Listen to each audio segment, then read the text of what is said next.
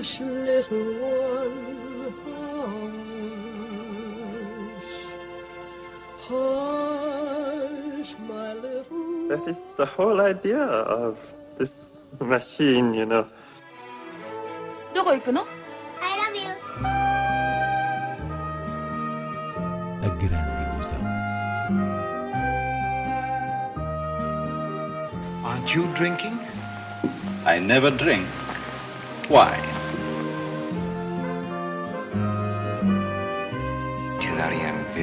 Hiroshima. J'ai tout vu. Tout.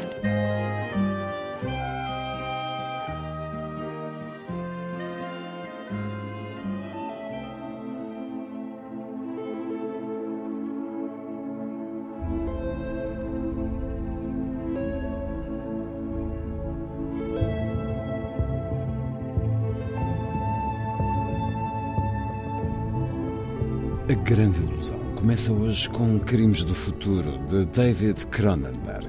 Inês Lourenço, uma estreia já muito aguardada, que há dias fez a abertura do Lisbon and Sintra Film Festival e que marca o regresso deste realizador canadiano à gênese do seu cinema. Esse é o aspecto essencial de Crimes do Futuro. De facto, depois de um intervalo de oito anos, o filme anterior de Cronenberg é de 2014, Mapas para as Estrelas.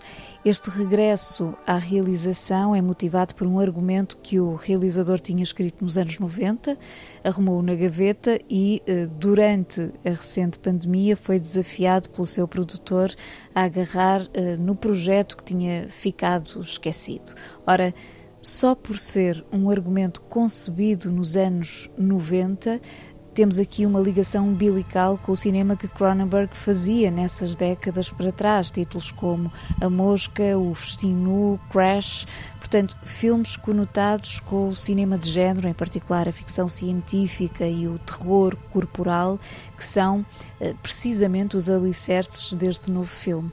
Então, pode dizer-se que a principal atração de Crimes do Futuro é uma certa nostalgia do imaginário que marcou o passado da obra eh, de Cronenberg. Ela está aqui quase toda refletida nos detalhes visuais e temáticos eh, que definiram, inclusive, o termo Cronenbergiano, um estilo vincado que de alguma maneira deixou de estar tão explícito nos seus filmes dos anos 2000 e que regressa agora através de uma história futurista à volta de um casal de artistas interpretados por Viggo Mortensen e Lea Seydoux cuja arte performativa consiste em cirurgias regulares, uma espécie de ritual em que ela remove de cada vez um órgão novo que o corpo dele gerou espontaneamente.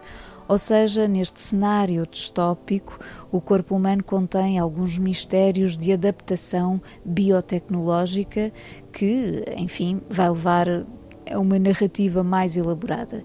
Dito isto, não penso que seja um dos grandes filmes de Cronenberg, mas é sem dúvida uma agradável e bem-vinda revisão da matéria com as questões da carne, do corpo, da tecnologia, do sexo, de, de novo a ganharem uma expressão estilística. We've all felt that the body was empty. Empty of meaning. And we've wanted to confirm that so that we could fill it with meaning.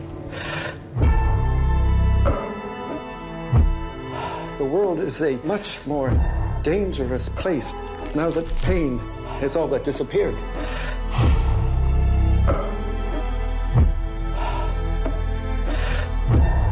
Surgery is sex, isn't it? Is it?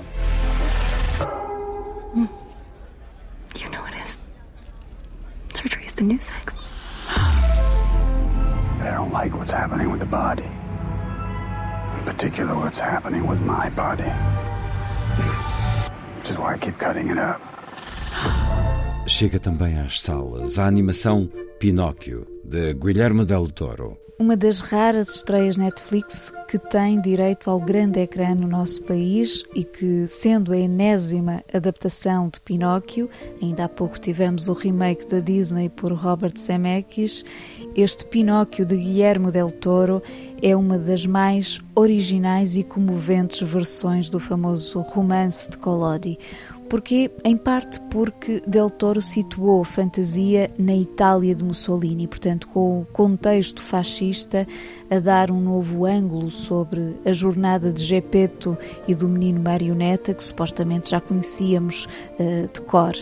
Depois, porque a animação stop motion é de um nível de detalhe riquíssimo, convivendo muito bem uh, com o chamado universo de monstros do realizador mexicano, que aqui se manifesta em certos elementos fantásticos e, e no próprio terror daquela época. Uh, e também porque ambas as coisas, o, o, primor visual e o refinamento da narrativa, revelam uma beleza e maturidade que, por vezes, esta última tende a ficar perdida no registro da animação mais infantil. E já agora, não esquecer a banda sonora de Alexandre Desplat, que abraça este filme com uma delicadeza notável. From my many wanderings on this earth, I had so much to say. About imperfect fathers and imperfect sons, and about loss and love. I've learned that there are old spirits who rarely involve themselves in the human world, but on occasion, they do. I want to tell you a story. It's a story you may think you know, but you don't. A story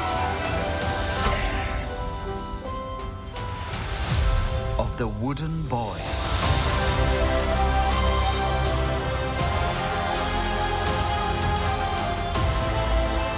Where am I? I feel as though you've been here before. The Wooden Boy with the borrowed soul. Be his son. Fill his days with light. We shall call you Pinocchio. Seguimos com outras propostas de cinema em Évora e no Porto. A propósito do centenário do realizador italiano Francesco Rossi, o Cineclube Cinema Fora dos Leões organizou um ciclo intitulado Máfia, Poder e Corrupção, que está a decorrer no Auditório Soror Mariana, na Universidade de Évora, até 15 de dezembro, contemplando obras deste cineasta um pouco esquecido, cujo trabalho ficou muito marcado por um espírito de investigação e denúncia das práticas nocivas nas formas de poder entre a política e o crime organizado. Oportunidade então para ver vários títulos canónicos da sua filmografia, já nesta quinta-feira, O Bandido da Sicília e em dezembro, As Mãos sobre a Cidade, Cadáveres Incômodos e O Momento da Verdade. Sessões sempre às quintas-feiras no Auditório Soror Mariana. Por sua vez, a Norte, o Cineclube do Porto, que acolheu ao longo do mês um ciclo dedicado à temática do preto e branco, justamente exibindo filmes a preto e branco mais ou menos recentes, encerra o programa este sábado à tarde com um filme-concerto de entrada livre, o clássico Nanook, o Esquimó, considerado o primeiro grande documentário da história do cinema, de Robert Flaherty, um filme com uma poesia documental impressionante que também assinalou este ano o seu centenário. Terminamos com o adeus ao cineasta francês Jean-Marie Straub, que morreu na Suíça no último domingo, aos 89 anos. A morte de Straub pouco tempo depois da morte de Godard, e é curioso que ambos estavam a viver na mesma vila suíça, surge como uma outra camada de silêncio que se abate sobre o cinema enquanto arte de homens que não se vergaram perante coisa nenhuma. Ah, as dezenas de filmes que realizou, a maioria com a companheira Danielle Houillet, que morreu em 2006, constitui uma obra no seu todo definida pela justeza das imagens e dos sons transpostos de grandes textos literários ou musicais, até mesmo da pintura, que eh, realmente unificaram uma dimensão estética e uma dimensão ética e política. Enfim, uma forma possível de o homenagear parece-me ser escutando um certo musical da pequena crónica de Ana Magdalena Bach, um dos uh, primeiros e mais conhecidos filmes da dupla de 1968 que retrata a vida e a música do compositor alemão Johann Sebastian Bach.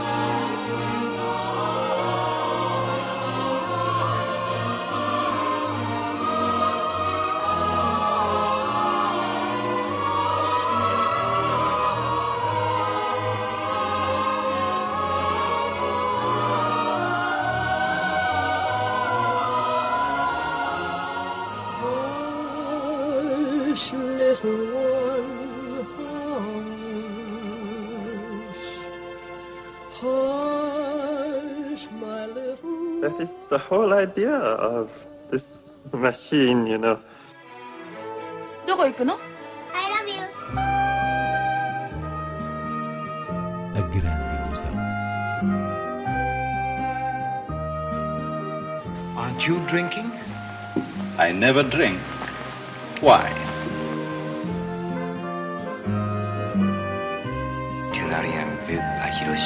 J'ai tout vu.